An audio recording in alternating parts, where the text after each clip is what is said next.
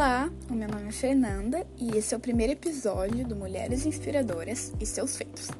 Aproveita que você está aqui e já vai compartilhando com seus amigos, seus conhecidos, que vai ajudar bastante.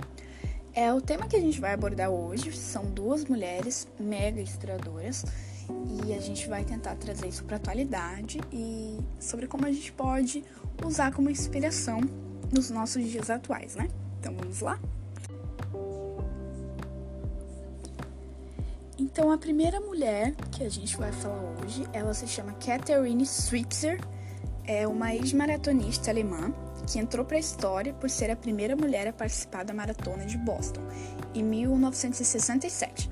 Numa época, claro, que apenas os homens podiam integrar os, qualquer prova de rua no país.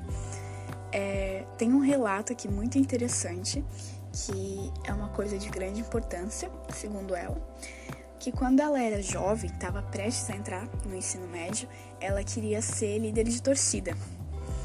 Mas aí o pai dela não foi muito de acordo e quando questionado, ele falou a seguinte coisa para ela: Você não quer ser uma torcedora. Torcedores torcem por outras pessoas.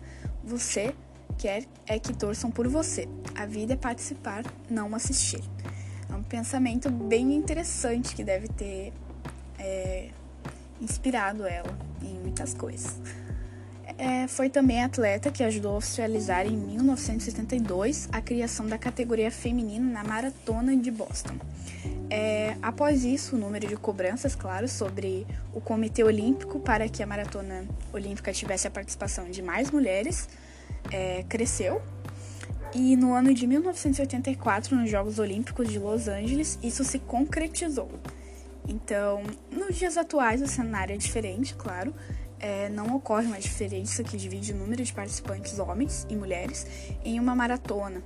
Na última edição da Maratona de Boston, em 2018, no, dos 25.831 totais, 11.628 eram mulheres, entre 18 e 39 anos de idade. É uma representação muito legal, né, se a gente for, for analisar dentro do esporte. É, Catherine afirma ter encontrado muitas vezes Jock Simple, é, corredor escocês-americano, fisioterapeuta, treinador e oficial de esportes, que tentou impedir Catherine de correr na maratona de Boston. Ela foi é, bastante prejudicada com isso. Ele realmente tentou impedir ela de correr, porque ela era uma mulher na época, e isso dificultou bastante as coisas para ela. É, após o episódio em Boston, no entanto, o homem nunca lhe pediu desculpas formais. Ele nunca foi atrás dela para pedir desculpa ou para tentar justificar o que ele fez. É, mas ela relata não ter guardado rancor e ele foi derrotado por um câncer em maio de 1988. E Catherine foi uma das últimas pessoas a visitá-lo no hospital. É realmente um exemplo, né? Uma um nível de empatia que eu acho que todo mundo devia atingir. E a nossa próxima mulher é Nízia Floresta Augusta. Ela foi uma educadora, escritora e poetisa brasileira. É, primeiro na educação feminista no Brasil, é, com protagonismo nas letras, no jornalismo e nos movimentos sociais. Ela era defensora dos ideais abolicionistas, republicanos e principalmente feministas, posicionamentos inovadores na época.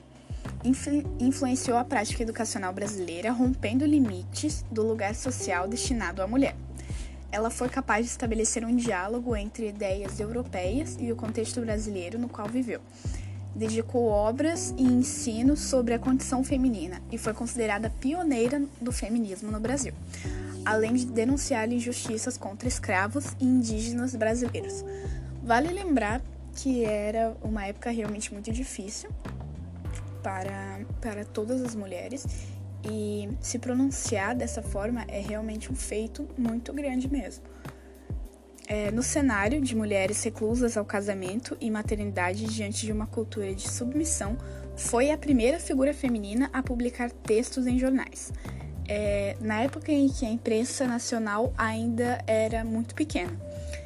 Ela dirigiu um colégio também para meninas na cidade do Rio de Janeiro e escreveu diversas obras em defesa dos direitos das mulheres, índios e escravos, é, envolvendo-se plenamente com as questões culturais de seu tempo através de sua militância sobre diversas vertentes.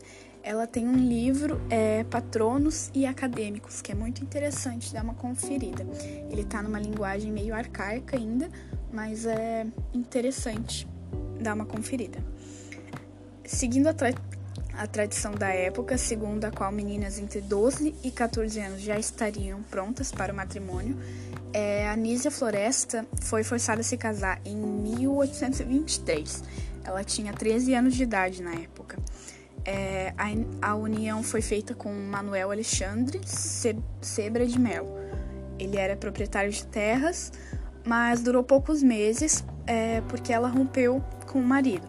Ela retornou para casa dos pais, que a receberam, mas, claro, ela era muito julgada socialmente, ela não podia mais sair e nem nada.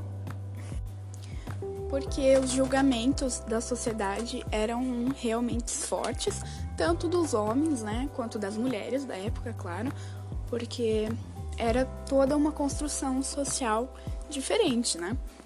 E aí, como a gente pode transferir esses feitos, esses casos, para os nossos dias atuais, né?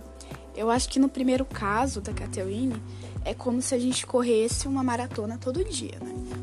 Como se todos os dias a gente fosse é, impedida de correr a nossa maratona, mas mesmo assim a gente consegue. E é uma coisa bem interessante. E eu acho que no segundo caso também da Nízia, é, a gente tem que estar tá alimentando isso sempre. É, a educação em ambas as partes e valorizando o que as que vieram antes de nós fizeram, né? Caso contrário, a gente ainda seria privada de muitas e muitas coisas mesmo. Então é sempre bom a gente estar tá alimentando isso e conquistando cada vez mais os nossos direitos. Então é isso.